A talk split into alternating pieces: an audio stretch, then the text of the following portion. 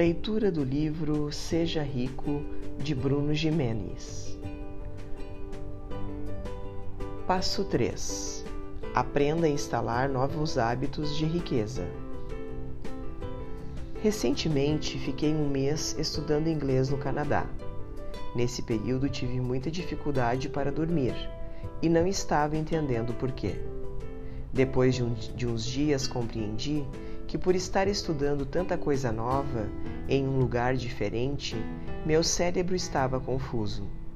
Os especialistas dizem que nosso cérebro consome entre 60 e 80% do total da energia do nosso corpo.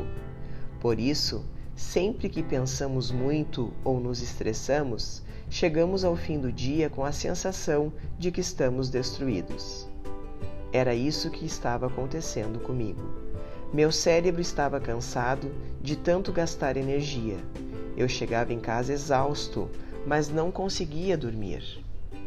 Porque meu cérebro não desligava, tentando criar novas programações, conexões neurais e rotinas. É isso que o cérebro faz. Ele cria rotinas para poupar energia. Por isso é tão difícil estabelecer novos hábitos, porque isso dá trabalho ao cérebro. Sempre que você tenta uma atitude nova, ele cansa.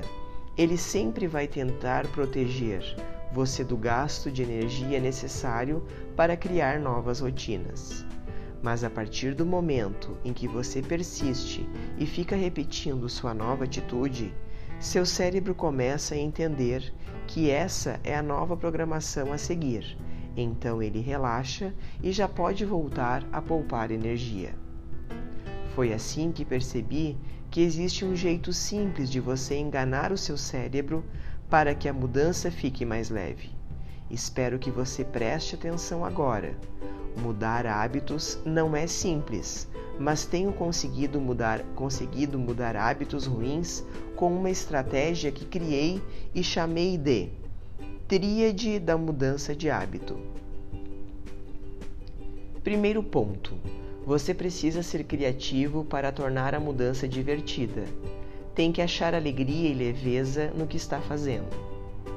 Segundo ponto: você precisa ter clareza do que precisa fazer, traçar um plano de ação.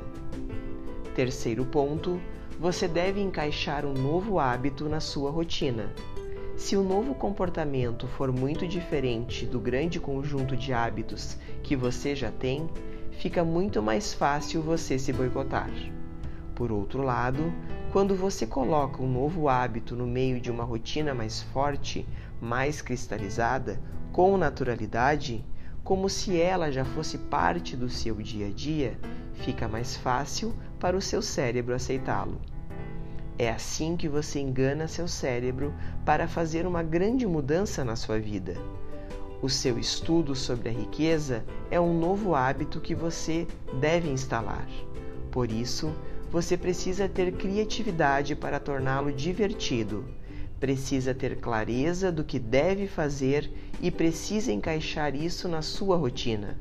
Você vai ver que com o tempo vai se divertir aprendendo sobre o assunto.